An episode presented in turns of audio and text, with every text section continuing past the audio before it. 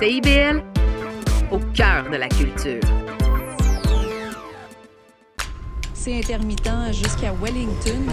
Vers la rive sud, congestion depuis Turcot, euh, parce qu'on a eu un accident tout à l'heure sur la 132. Bon, ben c'est clair, tu vas être en retard.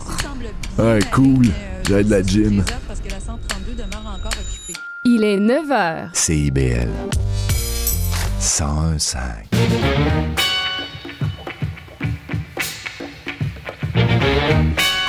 Bonjour à toutes et à tous, vous écoutez les Aurores Montréal sur CIBL. Ici Charline Caro, votre animatrice pour cette émission du mardi 26 septembre. Aujourd'hui, on accueille quatre invités et chroniqueurs pour parler euh, d'insécurité alimentaire, de théâtre, de nouveaux arrivants ou encore de la mobilisation du secteur public. Alors si vous êtes curieux, si vous avez soif d'actualité montréalaise, restez avec nous pour la prochaine heure. Et dans l'actualité, plusieurs organisations se sont réunies au carrefour familial Hochelaga pour lancer une campagne de mobilisation pour un programme d'alimentation scolaire euh, pour tous les écoliers québécois. Ce sont euh, huit organismes qui ont cherché à alerter le gouvernement Legault sur euh, l'enjeu de santé publique que représente une alimentation scolaire saine, équilibrée et durable. Un tel programme permettrait notamment aux écoliers défavorisés d'accéder à la même offre alimentaire que les autres, tout en faisant la promotion d'une alimentation saine. Ce genre de programme n'existe aujourd'hui que grâce à certaines initiatives locales qui restent fragiles. C'est pourquoi ces organismes montréalais réclament un programme universel pour tous les écoliers. Notamment, euh, euh, notez pardon qu'on va revenir sur euh, le thème de l'insécurité alimentaire avec Maëlle Lalancette, notre première invitée. Et puis cette fin de semaine, vous avez peut-être profité d'une balade en Bixi, comme les 50 000 usagers annuels. Mais sachez que cet hiver, les vélos en libre service ne disparaîtront pas totalement de Montréal. La ville va en effet tenter pour la première fois de proposer des Bixi toute l'année, y compris pendant l'hiver. 150 des 800 stations seront donc euh, disponibles après le 15 novembre, date à laquelle les vélos étaient jusqu'à maintenant rangés pour le reste de l'année. Euh, ce projet vient répondre à une demande de longue date chez les usagers. Euh, plusieurs se désolaient en effet de voir les vélos libre-service disparaître des rues de Montréal. On pourra donc retrouver des vélos cet hiver dans sept arrondissements de la ville, dont le Plateau par exemple, ou encore Ville-Marie ou Hounstick Quartier-Ville. si ça peut vous rassurer, sachez que les Bixi seront équipés de pneus à crampons et d'un freinage plus rapide pour s'adapter aux conditions hivernales. Alors si vous n'avez pas peur du froid, vous pourrez continuer de sillonner les rues de la ville à vélo. On marque une courte pause musicale avec On va-tu prendre une marche de Sarah Dufour et puis on retrouvera ensuite Maëlle Lalancette, notre premier invité, pour parler du projet d'aide alimentaire qu'il mène à Montréal.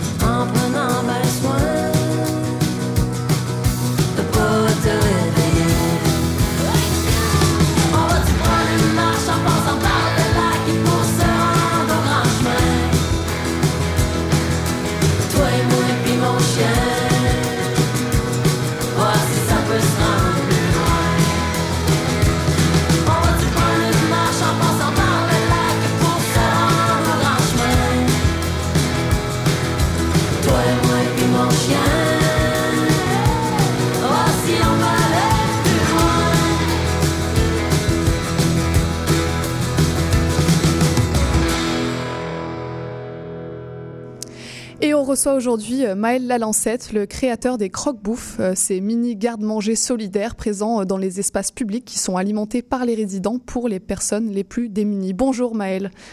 Oui, bonjour, ça va? Oui, ça va très bien. Merci de venir nous présenter un, un peu votre projet à notre micro. Alors, est-ce que pour commencer, déjà, vous pourriez nous expliquer un peu le principe de ces croque-bouffes?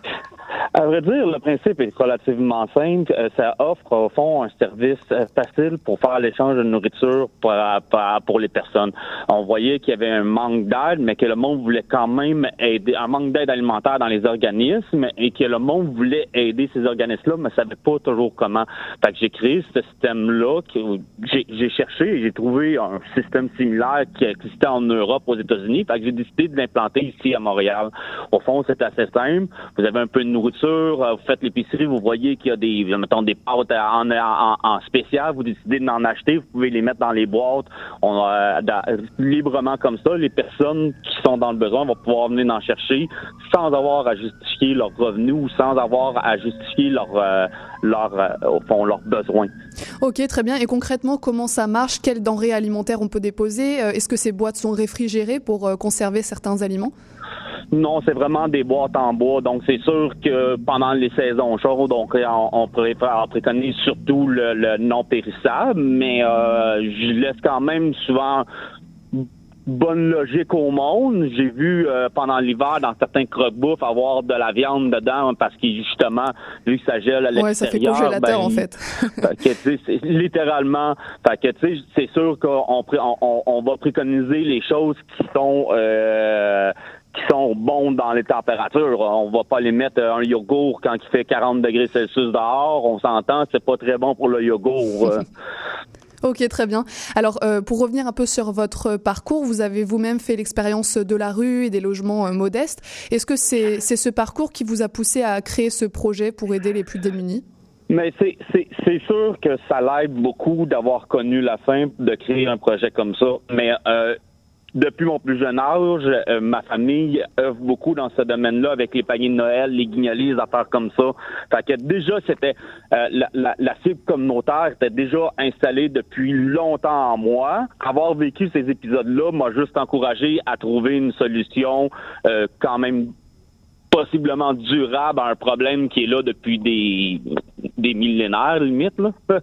Oui, c'est ça. Alors, c'est le problème d'insécurité alimentaire euh, à laquelle votre initiative tente de, répondre. Quelle est l'importance de cet enjeu aujourd'hui à Montréal? Vous dites euh, que c'est une situation que beaucoup de personnes peuvent connaître malgré une situation financière assez stable.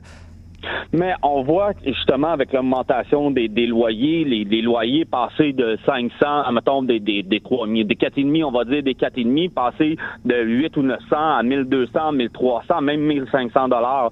Une mère monoparentale avant pouvait se débrouiller avec un salaire, mettons de 15, 16 ou 17 dollars de l'heure, à réussir à nourrir quand même correctement, même si c'était un peu limite, on s'entend, des enfants. Mais quand ton loyer triple d'un coup et que tu dois passer tout l'argent de ton, ton alimentation dans ton loyer, forcément, ça devient dur. Même souvent, des, je vois des personnes à 20 dollars de l'heure là, qui ont un enfant puis qui commencent à avoir des difficultés à arriver parce que justement, les, les, le coût de la vie a explosé en deux ans et qui arrivent plus justement au bout de voir les factures augmenter, l'épicerie augmenter. Euh, fait que on, on, on, a parti une affaire qui est sans jugement justement parce que on veut pas voir, comme dans beaucoup d'organismes, dire la limite c'est 27 000 par année. Tu sais, c'est un peu discriminatoire avec l'économie qu'on a actuellement. Ouais, c'est ça. Bah, je voulais justement revenir un peu avec vous sur le contexte actuel assez compliqué. Donc, avec l'inflation, la crise du logement qui s'installe à Montréal, est-ce que vous constatez une hausse de la demande pour vos gardes-manger solidaires, pour vos croque-bouffes?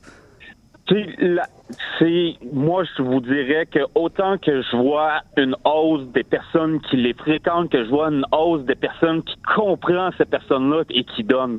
Fait que c'est, ça reste quand même une activité sociale croque-bouffe parce que moi je les alimente pas. C'est sûr a certains organismes, exemple de pain et des enjeux qui sont qui œuvrent dans la récolte des invendus et euh, qui vont euh, distribuer beaucoup d'un croque-bouffe. C'est sans ces, ces, ces, petits organismes-là où les personnes des, des locales un croque-bouffe ne pourrait pas marcher. C'est sûr que je vois une augmentation des personnes qui récoltent, mais aussi des personnes qui donnent, heureusement. Est-ce qu'il faudrait, selon vous, développer davantage ces initiatives solidaires en ces temps difficiles pour les plus défavorisés? On sait que les invendus sont nombreux, que le gaspillage alimentaire est, extrêmement intense, d'autant plus dans une période où beaucoup de personnes souffrent de ces problèmes d'insécurité alimentaire. Est-ce qu'il faudrait développer ces initiatives? C'est sûr que développer les initiatives sera pas mauvais. Une des premières choses qu'il faudrait faire, c'est pas, selon moi, c'est de passer une loi contre le gaspillage alimentaire. Hmm. Dire aux dorénavant aux compagnies qui préfèrent jeter la nourriture en disant qu'on va pouvoir les réclamer sur nos assurances, leur dire non, vous avez plus le droit, vous devez redonner, ne soit qu'à Moisson Montréal ou à des initiatives ou à des organismes qui eux autres vont pouvoir rendre plus efficace justement le don de nourriture. Actuellement, les demandes alimentaires explosent au pays. On a dépassé le 2,1 millions de dollars l'année passée. J'ai même hâte de voir les chiffres de cette année. Au bilan fin, l'année passée, c'était 2,1 millions d'aides alimentaires par mois qui étaient demandées au Québec. Ouais, c'est sûr euh, que la situation est assez compliquée et que le paradoxe entre le gaspillage et l'insécurité euh, est assez alertant. Euh, alors, je voulais aussi savoir comment votre projet a été accueilli par les élus locaux. Est-ce que vous avez reçu du soutien de la ville ou de certains responsables? Je, vous dirais, dans la grosse majorité des quartiers de Montréal, ça a été très, très bien accueilli. C'est sûr qu'il y en a toujours qui sont réfractaires et qui s'imaginent que leur quartier, c'est beau, c'est fantastique et tout va bien. Mais si les, au niveau des élus, là, que ça soit euh, Maisonneuve, que ça soit euh, euh, Pointe aux traume, j'ai eu des, tout ce qui était mes projets pilotes à l'origine. J'ai eu des appuis des maires d'arrondissement de façon extraordinaire, des conseillers d'arrondissement, au point que certains, quand j'ai hésité à savoir si je continuais le projet, m'ont convaincu de continuer. Ils ont même trouvé des petites façons de me soutenir euh, ici et là. Fait que euh, oui, au niveau municipal, les boîtes, c'est, très, très, très bien vu et toléré et encouragé dans les quartiers. Bon, bah tant mieux et oui, vous, vous l'évoquiez, euh, mais donc il y a quelques mois, vous avez failli mettre fin au projet car vous faisiez euh, face notamment à des problèmes de vandalisme, en plus de, commentaires négatifs sur les réseaux sociaux, c'est ça? Exactement. Ça, ça en devenait, à un moment donné, on a fini par demander à, certains groupes euh, précis de ne plus tolérer le partage des des des des des, des comme comme des commentaires. J'ai été porté de la nourriture dans le croque-bouffe ou parce que ça ça venait à un moment donné que c'était tellement trop mm. présent qu'il y avait des personnes qui profitaient de ça pour abuser de prendre la nourriture même s'il y en avait un peu moins besoin. Mais ça ça, ça me concerne moins. Mais mais surtout les commentaires qui venaient avec devenaient durs. Et oui euh, on a eu beaucoup de problèmes de réparation pas nécessairement en vandalisme à cause de la constitution de la boîte. C'est la raison pour laquelle la génération génération 1 avait une porte de plexiglas et maintenant on est tout avec des portes de bois pour les réparations qui étaient beaucoup moins chères. D'accord. Et après ce passage euh, compliqué, est-ce que vous, vous, imaginez maintenant développer votre euh, initiative euh, sur un, territoire plus large, à l'ensemble du Québec, ou à chercher à pousser d'autres organismes à reprendre ce projet? En fin de semaine, on a été distribué 27 croque-bouffe dans cette nouvelle ville en tant que projet pilote. D'accord, OK. Donc, on a été déposé euh, des boîtes à Sherbrooke, à Drummondville, à Québec, à Chicoutimi, à Jonquière, à Trois-Rivières et à Shawinigan pour percer en projet pilote. On veut voir comment que le monde des autres villes réagissent avant d'étendre plus massivement. Ok, très bien. Donc c'est un projet qui se développe. Et est-ce que pour euh, finir, euh, vous auriez un message à faire passer à nos auditeurs, auditrices pour les encourager à venir déposer des denrées alimentaires dans vos points de collecte? Euh, c'est sûr que sans la participation de vos auditeurs, les croque-bouffes ne peuvent pas marcher. C'est la meilleure façon d'aider son, prochain, c'est de l'aider sans jugement. De pas regarder, de savoir si il y a une voiture, il devrait pas en prendre. On connaît pas la situation financière de la personne qui prend dans la boîte. Alors, d'arrêter de, de, voir un jugement et de donner avec cœur. D'accord. Bon, bah, merci beaucoup, Maël, d'être venu euh, nous présenter ce projet. Pour tous ceux que ça intéresse, vous pouvez visiter la page Facebook euh, Croque Bouffe pour en savoir plus sur les points de collecte. Merci beaucoup, Maël. Passez une bonne journée. Merci. Bonne journée à vous aussi. On continue sur CIBL avec la chronique culturelle de Léo Mercieros.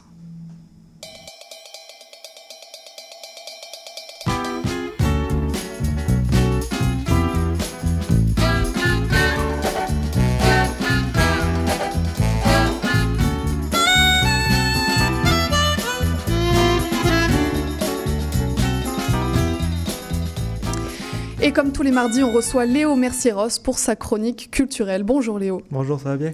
Oui, ça va bien. Alors cette semaine, Léo, tu t'éloignes du cinéma pour nous parler de théâtre avec la pièce Corde Raide qui est présentée à l'espace Go jusqu'au 15 octobre prochain. Ouais, exact. Je renoue un peu avec ce premier amour que j'ai pour le théâtre. Euh, J'en vois pas autant que je voudrais, mais quand je peux, je n'hésite pas à y aller. Euh, donc, Codorette fait partie de ces pièces que j'ai la chance de voir. Euh, c'est une mise en scène d'Alexa Burger, euh, qui est en fait une adaptation euh, d'un texte britannique de 2015 par l'autrice Debbie Tucker Green.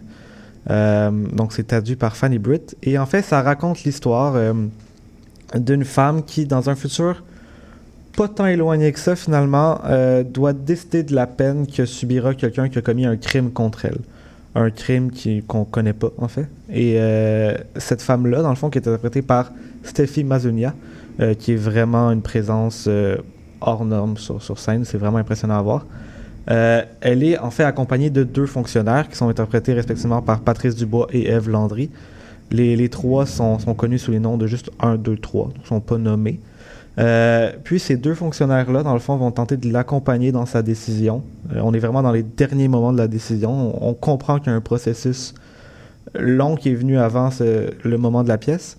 Et donc, ils vont essayer de la rassurer tant bien que mal, sans grand succès, avec un peu de malaise.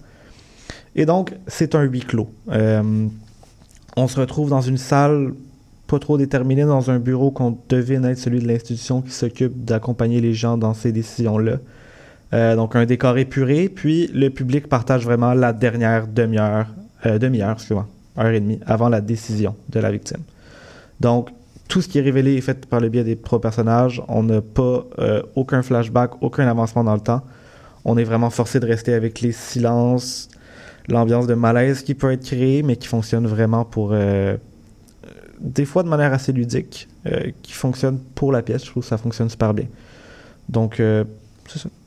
Alors l'équipe de la pièce explique que l'œuvre vise à porter un certain message social sur le système judici- judiciaire et la place des victimes, euh, et même plus particulièrement des victimes racisées. Est-ce que ce message politique est bien incorporé à la pièce? Alors, le message, quand on le connaît, il peut être interprété comme bien incorporé, mais si on ne sait pas qu'il existe, c'est vraiment très, très, très, très difficile, voire impossible de le deviner, parce que dans le fond, le, récit ne donne pas assez d'éléments pour porter un message clair. Le- L'exemple le plus flagrant, c'est le crime. En fait, on ne sait pas c'est quoi. Euh, on peut deviner qu'il est violent, intense, que ça peut laisser ses marques, mais euh, c'est très, très flou et on nous dit jamais c'est quoi, donc que ça pourrait être un crime raciste, peut-être, oui, mais euh, rien dans la pièce elle-même ne l'indique, il faut aller chercher ailleurs. C'est un peu dommage parce qu'on s'entend que c'est le système juridique, euh, une bonne critique de ça, ça peut être super intéressant. Euh, c'est quelque chose d'assez méconnu, mais dans le fond, il y a un potentiel qu'il l'a pas. Le meilleur exemple que je peux donner pour ça, dans le fond, c'est euh, à un moment, la, victime crie Vous ne pouvez pas savoir comment je me sens. En rétorque à les deux fonctionnaires qui disent Ça va bien aller, on sait ce que tu ressens. Ce qui peut, en fait, tout simplement être interprété par Vous n'avez pas vécu de crime, j'en ai vécu un. Mais qui, en sachant qu'il y a peut-être une critique de- du système social juridique, ben que les deux fonctionnaires sont blancs, elle est noire, euh, ils n'ont pas la même expérience de vie. D'accord, donc c'est un message politique euh, assez euh, implicite.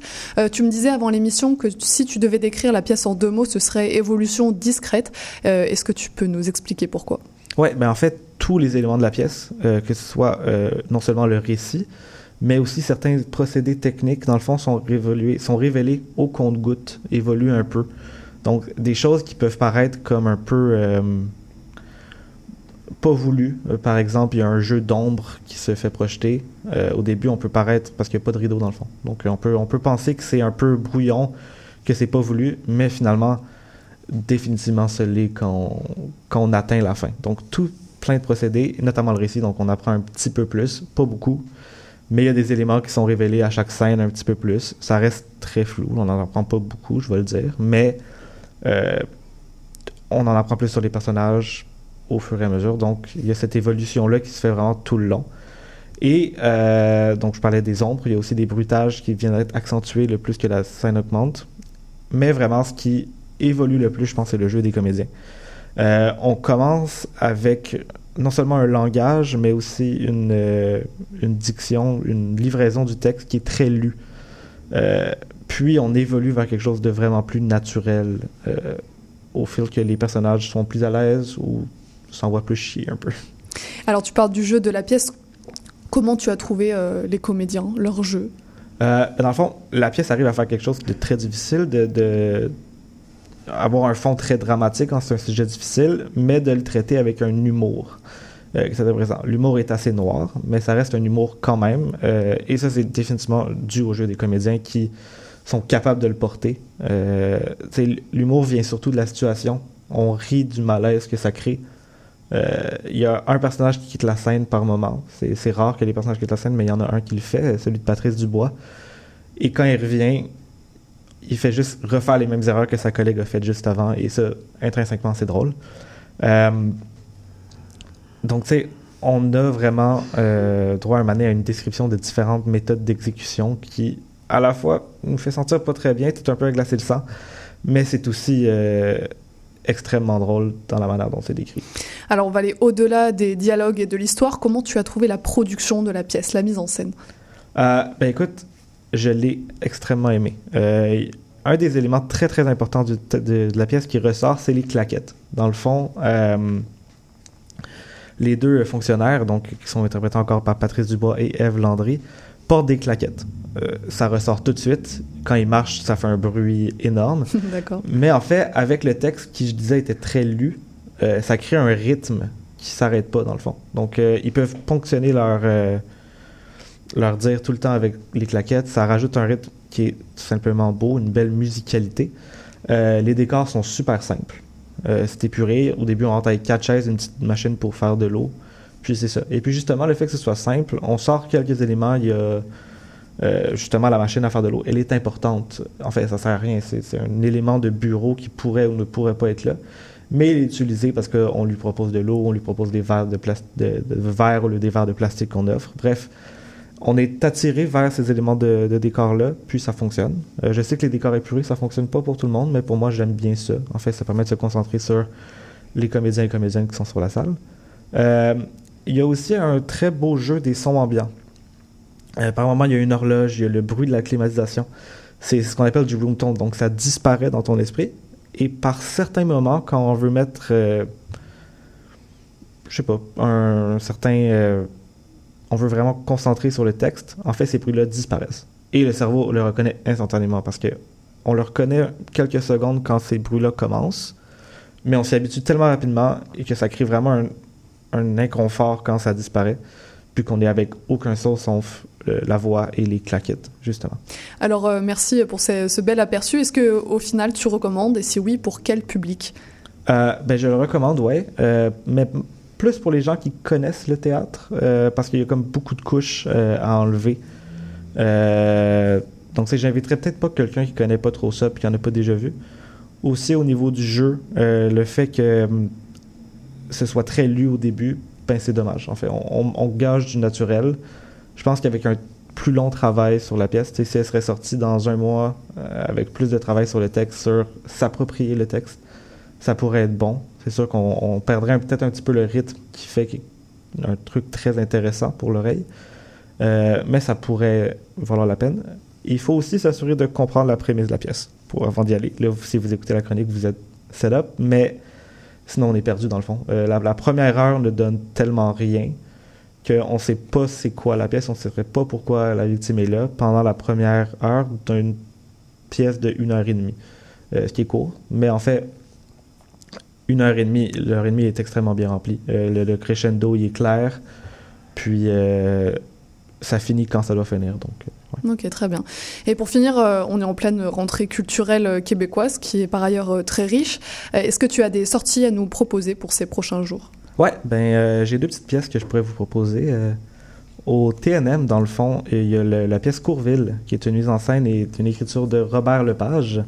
Euh, donc TNM, c'est une pièce de marionnette. Ça m'a vraiment piqué l'intérêt, qui parle de l'adolescence. Robert Lepage disait qu'il voulait en parler. Euh, sinon, au théâtre Denise Pelletier, on a Les Ploufs, qui est une, une adaptation du roman culte du même nom de Roger Lemelin. Euh, la pièce était originellement présentée en 2019. Là, elle est de retour pour l'ouverture de la saison.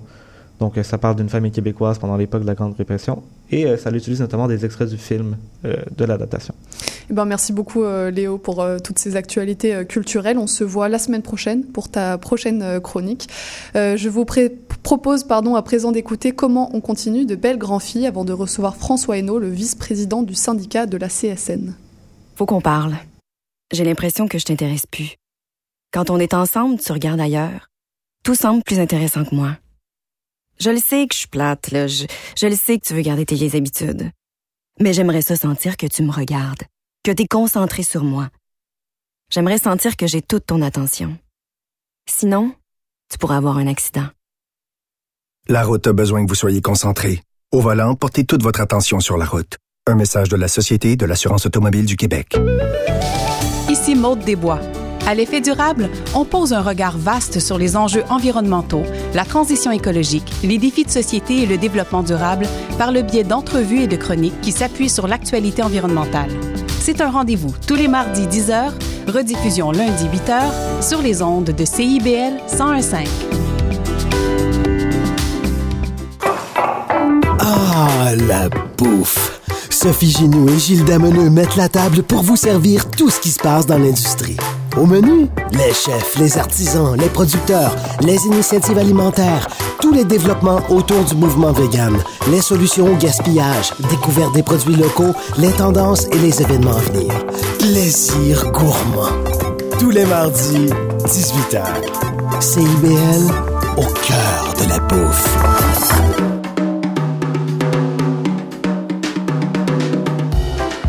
Tonic, c'est une émission dynamique sur le fanzine, la culture underground et les archives littéraires au Québec.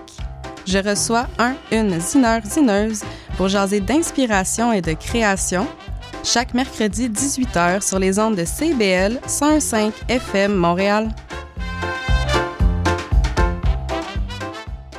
CBL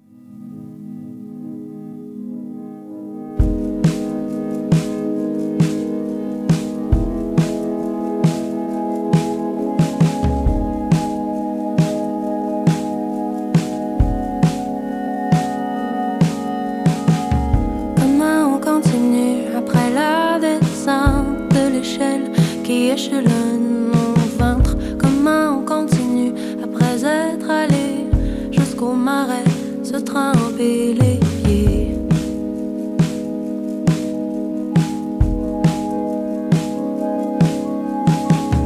Comment on réagence le mobilier De nos intérieurs encombrés? Comment est-ce qu'on s'élance avec dans la chair les sillons des sentiers de nos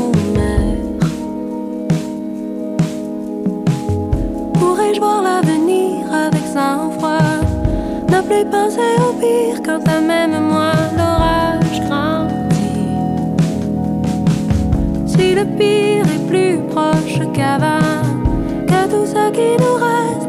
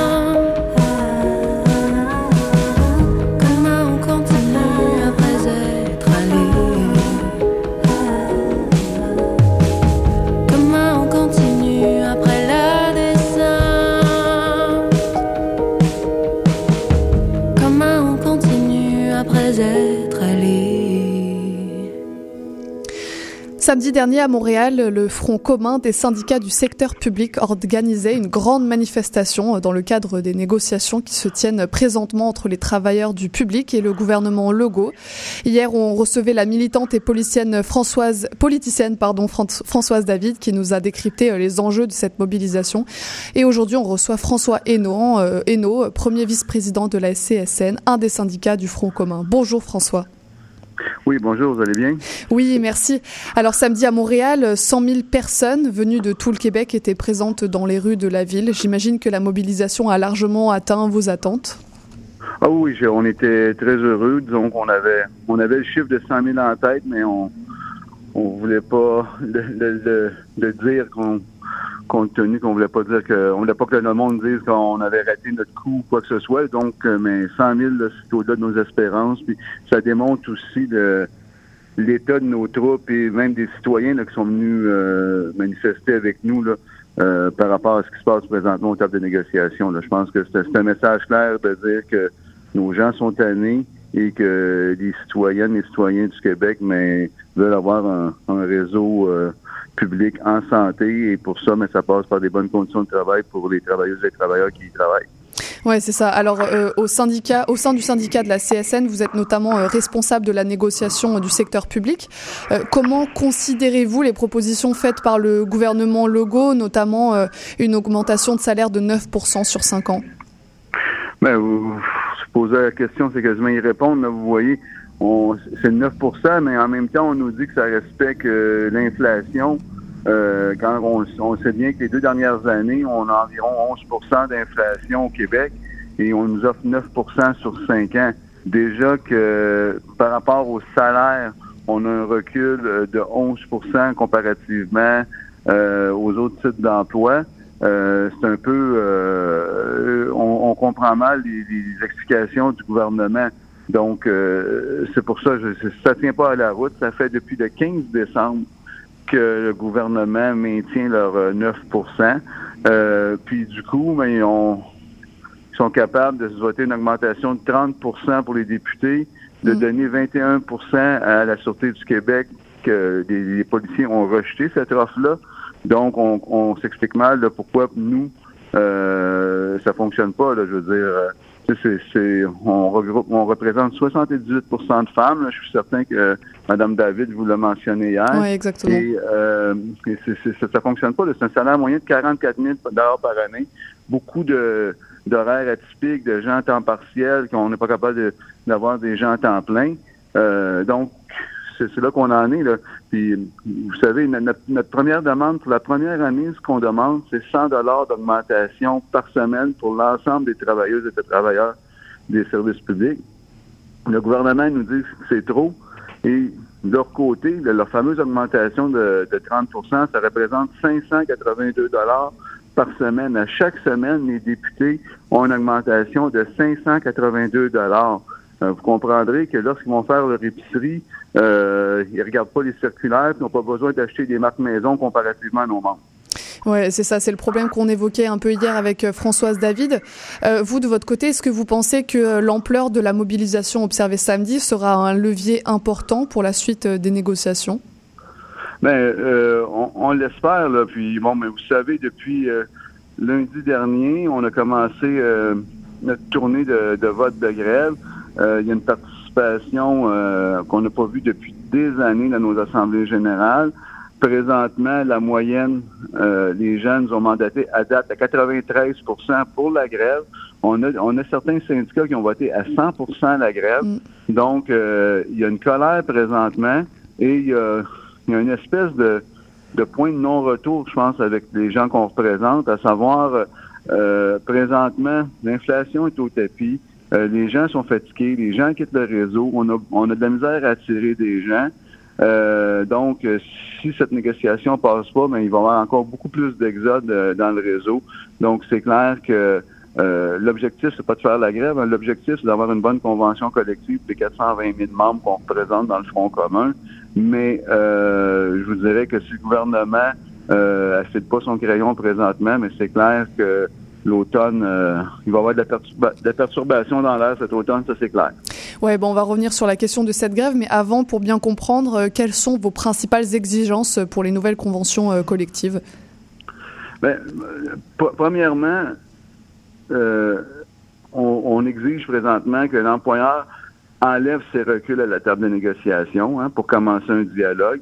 L'employeur demande des, des, reculs majeurs dans notre régime de retraite, un régime de retraite en bonne santé financière, euh, financé par en grande partie par nos membres, et on ose essayer de demander des reculs dans le régime de retraite lorsque le même gouvernement dit toujours que nous, on a un bon régime de retraite, mais là, on veut, on veut l'affaiblir. Donc, je pense pas que c'est une bonne technique. Donc, ça, c'est clair que pour commencer un dialogue sur le régime de retraite, l'employeur doit enlever ses retraits. On, on a plein d'idées qu'on veut mettre sur la table pour la rétention, pour s'assurer que les gens puissent rester plus longtemps dans le réseau. Et euh, on peut pas en discuter présentement parce que c'est pas vrai qu'on va on va discuter avec un, un gun en termes de, de, de, de, recul dans le régime de retraite. Euh, bon, on a nos, notre demande salariale, à savoir, je l'ai dit tantôt, 100 dollars par année la première année et par la suite un mécanisme d'indexation avec un enrichissement de 3 et 4% la deuxième et la troisième année. Euh, on a des demandes pour les ouvriers spécialisés, donc euh, ces gens-là, on a des on a des rapports paritaires, à savoir avec l'employeur et euh, nous comme syndicat, on a on a fait des des, des comités durant entre les deux rondes de négociation, puis on a des rapports qui disent que ces gens-là sont sous-payés. On arrive à la table de négociation, on ne veut pas en parler. On a une demande pour protéger nos membres euh, par rapport aux, lanceurs d'alerte. Donc, il y avait déjà des problèmes avec ça. On dit on veut en discuter, trouver une façon de s'assurer que nos gens, lorsqu'ils voient des, choses, des énormités dans, dans, le secteur public, puissent être capables de dénoncer sans avoir de mesures disciplinaires. On refuse d'en parler, mais la semaine passée, le président du Conseil du Trésor annonce qu'on va faire un projet de loi là-dessus. Donc, ouais, c'est des négociations euh, qui s'annoncent euh, compliquées. Il y a vraiment deux parties qui ne semblent pas arriver à se mettre d'accord. Euh, on en parlait tout à l'heure. Le Front commun se disait prêt à déclencher une grève générale en cas d'absence de compromis suffisant avec le gouvernement. cette grève potentielle, vous le disiez, a été approuvée par plus de 90% des membres de l'Union intersyndicale. Est-ce que vous pensez qu'une grève sera nécessaire pour obtenir des avancées, même si c'est pas votre but premier? Ben, ben, ben, premièrement, juste, à date, les premiers résultats sont à 93 mais le, nos assemblées générales se poursuivent jusqu'au 13 octobre. Donc, on a quand même euh, plus de plus de 200, 200 quelques syndicats à rencontrer dans, dans les prochaines semaines. Mais présentement, on a un mandat de 93 mais on doit consulter l'ensemble de, des travailleuses et travailleurs d'ici le 13 octobre. Mais euh, si la tendance se maintient, je vous dirais qu'on va avoir un mandat très fort. Et est-ce que c'est inévitable? Je vous dirais que notre mandat de grève générale est limité et euh, doit être précédé de courtes séquences de grève. Euh, J'espère être capable d'éviter la grève générale illimitée, mais euh, présentement, euh, je suis assez je suis peu optimiste euh, qu'il n'y aura pas de grève. Je hmm. dirais, euh, il nous reste, il reste un mois et demi au gouvernement euh, pour changer son fusil d'épaule, pour être capable d'arriver à la table et de commencer à négocier. Arrêtons de plaider partout, puis commençons à négocier. Arrêtons de faire des projets de loi et négocions. En fin de compte, il faut. le problème, c'est que le gouvernement arrive avec ses solutions et c'est ce qu'on doit euh, accepter. Une négociation, c'est pas ça. Une négociation, on arrive avec un problème, puis on trouve une solution commune ensemble. Mais c'est pas la façon de faire du gouvernement présentement. Ouais, et vous ne craignez pas euh, la désapprobation de la population qui vous soutient euh, en partie jusqu'alors si jamais vous, vous déclenchez une grève? Mais je, crois que la population, on a, on a fait un sondage chambre la semaine passée qu'on avait fait pendant l'été et 87% euh, de la population disent que on devrait minimalement avoir une clause d'indexation protégeant le pouvoir d'achat pour l'ensemble des travailleuses du Fonds commun. Je pense que la population est là. Et souvenez-vous qu'il y a un an et demi environ, euh, la, grève euh, des techniciennes de garde, où tout le monde pensait que le gouvernement pensait que la population se rangerait du bord du gouvernement et la population s'est rangée du bord de ces travailleuses-là. Et avec la pandémie, les choses ont changé beaucoup. Le, temps de faire passer les travailleuses et travailleurs du secteur public comme des gradures, c'est terminé. Les gens ont compris que ces gens-là font un travail essentiel, pénible, et sous-payés. Donc, euh, moi, je pense que la population veut avoir, la, la population veut avoir euh, des services publics de qualité. Donc, euh, je crois que les gens vont nous appuyer euh, jusqu'au bout. Et pour finir, euh, certains acteurs ne comprennent pas cette colère des travailleurs et travailleuses du secteur public. Le journal La Presse a notamment pris position en écrivant que les fonctionnaires doivent garder en tête la capacité de payer des contribuables. Quelle est votre position vis-à-vis de ce discours qui oppose les travailleurs aux contribuables? Bon, je vous dirais que c'est la presse dans un premier temps. Dans, en même temps qu'il faisait cet article-là, il faisait un public reportage sur le premier ministre Legault euh, en fin de semaine. Donc, euh, c'est clair que c'était planifié pour euh, en contrepartie de notre manifestation. Donc, euh, bon, c'est, c'est correct. Mais je vous dirais sur la capacité de payer, euh, mais à un moment donné, on avait la capacité de payer, d'envoyer des chèques à l'ensemble des Québécoises et Québécoises avant les élections. On a la capacité de payer des augmentations de 30% aux députés. On a la capacité de payer des augmentations de 21% aux policiers. On a la capacité de payer, de, de se baisser des impôts. Donc, euh, je pense que dans, dans une société, il faut faire des choix. Puis je pense que la population, ce qu'ils veulent, c'est avoir des services publics de qualité. Hmm, Très bien. En tout cas, merci euh, François Hainaut d'avoir pris euh, le temps de nous expliquer votre point de vue sur la situation. Euh, passez une bonne journée. Merci, puis merci beaucoup de l'invitation. Au revoir. Avec plaisir, merci beaucoup. Un petit interlude musical avec Nana de Polo et Pan, puis on accueillera pour finir Claire Carbonaro de l'association Montréal Accueil.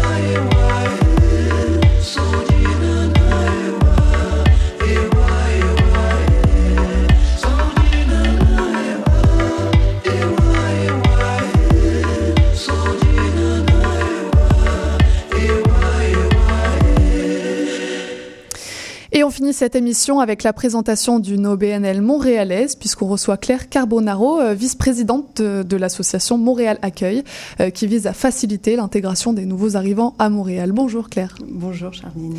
Est-ce que vous pourriez tout d'abord un peu nous présenter la mission de votre organisme?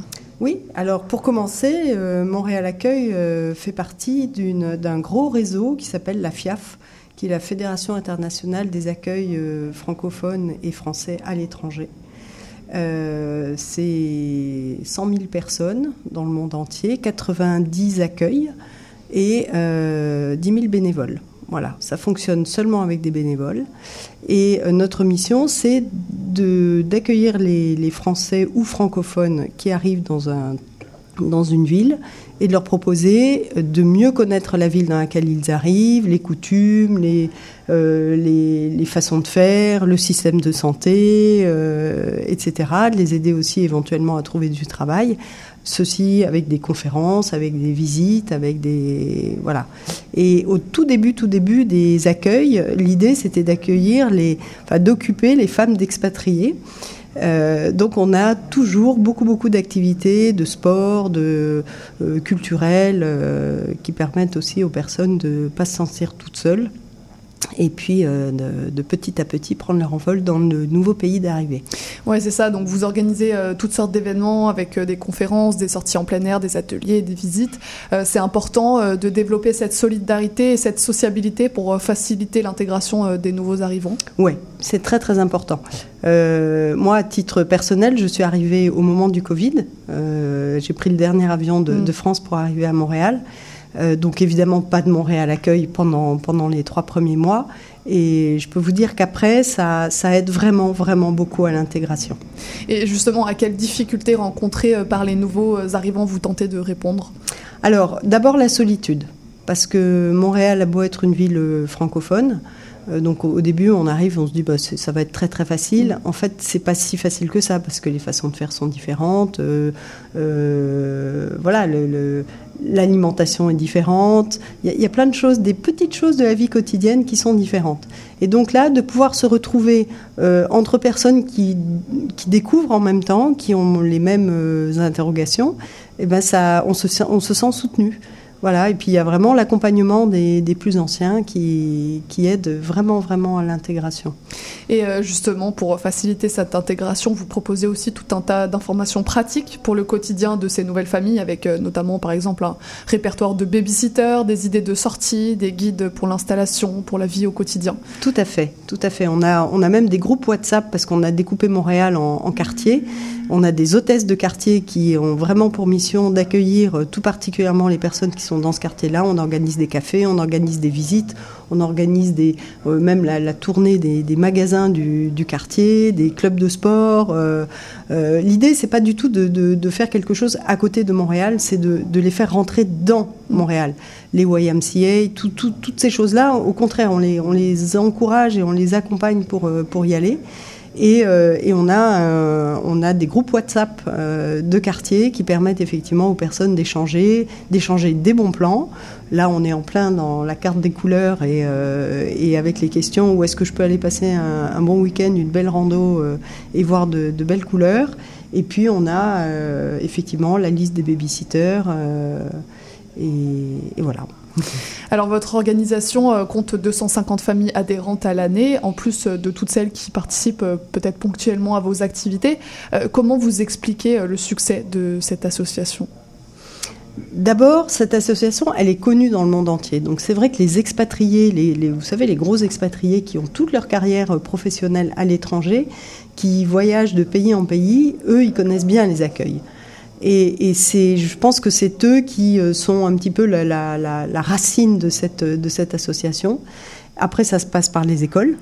Euh, il y a deux grosses écoles françaises à Montréal, le CIMF euh, et puis le lycée Stanislas. Donc les Français qui ont eu leurs enfants, ou francophones, qui ne sont pas d'origine française, mais qui ont mis leurs enfants dans un système scolaire français, se retrouvent et, le succès de Montréal Accueil vient de là, par le bouche à oreille surtout à travers les écoles. Vous parlez donc de ces Français et de ces personnes francophones. Est-ce que vous savez d'où viennent vos membres? Alors nous avons euh, des personnes d'Afrique du Nord, pas mal, de plus en plus de personnes qui arrivent d'Asie. là, je parle de personnes d'origine. Hein. donc, on a des, personnes vietnamiennes, on a des, des personnes chinoises. Et puis sinon, on a des Mexicains, des, des, Brésiliens, des Italiens, des Belges, des Suisses. Euh, voilà, et puis des, des, Français euh, de France ou qui n'ont plus mis les, les, pieds en France depuis 30 ans, mais qui, qui restent attachés quand même à leur Donc c'est une très grande communauté internationale au, final, reliée par, euh, par la langue en fait. Tout à fait, tout à fait. donc vous qui côtoyez beaucoup de familles fraîchement installées, est-ce que vous savez ce qui pousse ces nouveaux arrivants à, à s'installer à Montréal? Alors, il y a, y, y a, quand même un mythe hein, pour, le, pour le Québec. les, les, les, les Français aime, aime le Québec, le, pays les fait rêver. Il euh, y, a, y, a, du travail quand même assez facilement. Euh, donc pour les jeunes familles qui arrivent avec des jeunes enfants, il y a il une, vraie envie de changer, d'aller dans un pays euh, où, on a l'impression que tout est possible. Mm. Alors votre association, c'est pas seulement une communauté d'étrangers francophones, vous le disiez, vous cherchez vraiment à incorporer ces nouveaux arrivants euh, à la ville, à la culture québécoise. Par quoi ça se traduit? Vous avez commencé à nous expliquer euh, quelques activités, mais comment euh, vous leur montrez cette culture montréalaise Alors on fait beaucoup de sorties culturelles. On, travaille avec des, associations de Montréal, qui, des, guides qui, qui travaillent sur Montréal. Euh, on a réussi à avoir des abonnements euh, pour le, pour le musée des beaux-arts et, puis, euh, puis tous les autres musées. On essaye de, voilà, de les emmener. On leur fait faire toute la ville en long, en large et en travers, quartier par quartier. soit avec des guides, soit nous qui, potassons notre, notre sujet. et, puis, et, puis, et puis surtout, on leur met à disposition un vrai carnet d'adresses avec voilà, les piscines, les centres, les les centres d'accueil euh, divers et variés, euh, les, ah, j'ai pas le nom en tête, je suis désolée, les, tout ce qui est euh, centres culturels mais locaux, par quartier. Ok. donc vous n'êtes pas simplement une organisation touristique, on va dire, vous en avez parlé, c'est vous cherchez vraiment à montrer tout Montréal en entier et sortir un peu euh, des, sentiers euh, euh, généraux du tourisme. C'est important pour vous de montrer toutes les facettes de Montréal? Oui, c'est important parce que ce ne sont, ce sont pas des gens qui vont rester peu de temps. Mm. Il y en a quelques-uns qui ne restent qu'une année, mais l'idée c'est minimum trois ans et maximum toute la vie. Donc euh, il, faut, il faut vraiment leur faire découvrir euh, la, vie d'abord montréalaise, parce qu'on commence toujours tout près de chez soi, pour pouvoir euh, justement aller à la découverte du Québec, voire du Canada. Très bien, bah, merci Claire d'être venue nous présenter votre organisme. Pour ceux qui sont intéressés, on peut retrouver, vous retrouver sur le site internet montréalaccueil.org pour retrouver toutes les informations d'activité. Merci Claire et à bientôt. Merci Charline. Restez avec nous pour la clôture de l'émission.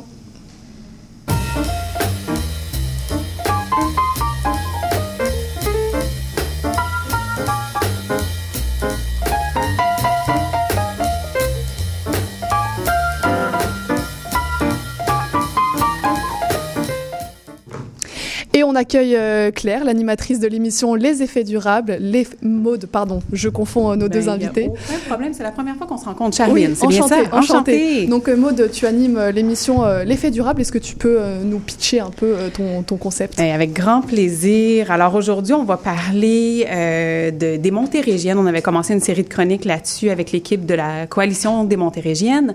Donc la chronique se fait avec Geneviève Poirier-Guis. Et elle nous parle donc comment se faire du bien en allant Euh, par exemple, on a aussi une entrevue avec Roderick Turgeon de euh, Mining Watch Canada. Fait que sais pas si vous avez vu euh, l'article paru dans la presse hier qui parle des boues résiduelles, des eaux contaminées qui ne sont plus décontaminables, qu'on ne peut plus finalement recycler auprès de la fonderie Horn. Donc, ça va être euh, pas ce dossier-là spécifiquement, mais les impacts sur l'environnement de, de, du secteur minier, dont on va parler avec Rodrigue Turgeon.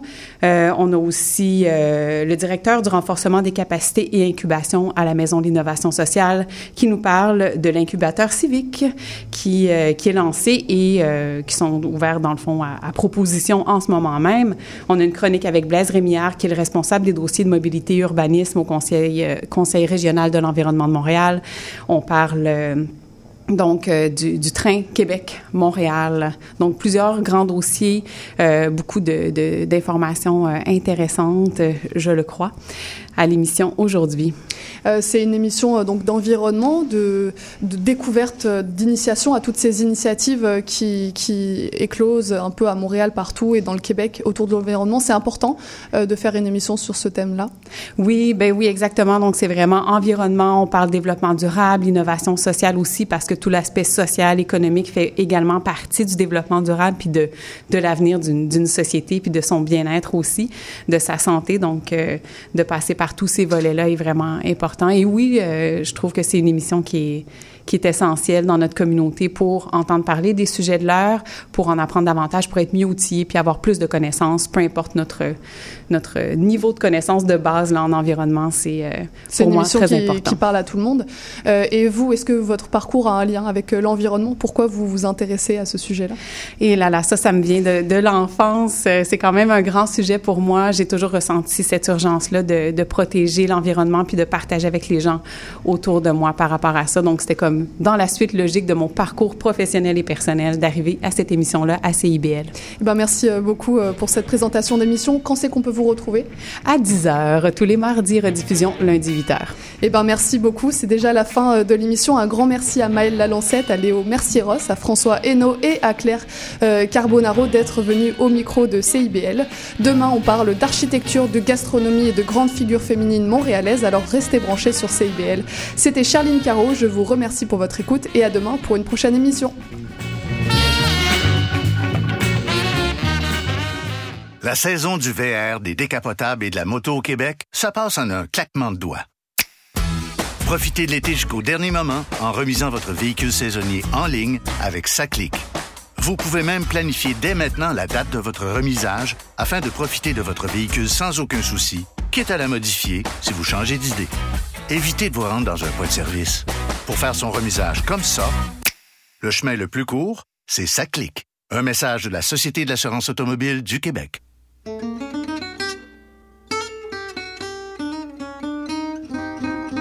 Ici Marc Levasseur. Je vous invite à faire la connaissance de musiciens et de musiciennes passionnés avec les héritiers et les héritières de Django Reinhardt qui nous dévoilent leur vision du monde telle qu'elle et qu'elle l'expriment à travers leurs instruments. Cette musique, le jazz malouche, on l'entend un peu partout à Montréal et on vous propose de la découvrir à coups d'interviews et de performances en direct. Django et compagnie, c'est ce mercredi à 20h.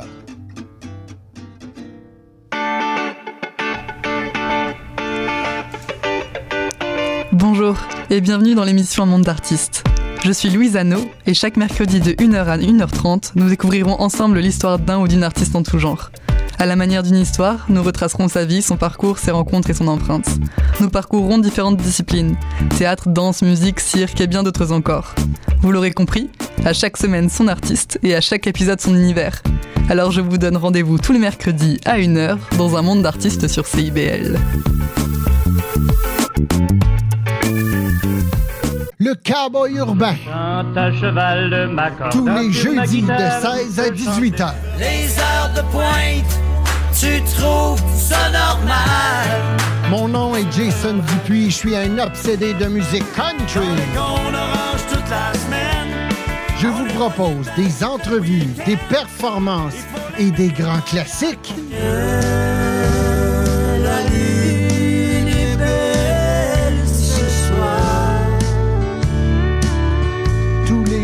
de 16 à 18 heures sur les ondes de CIBL.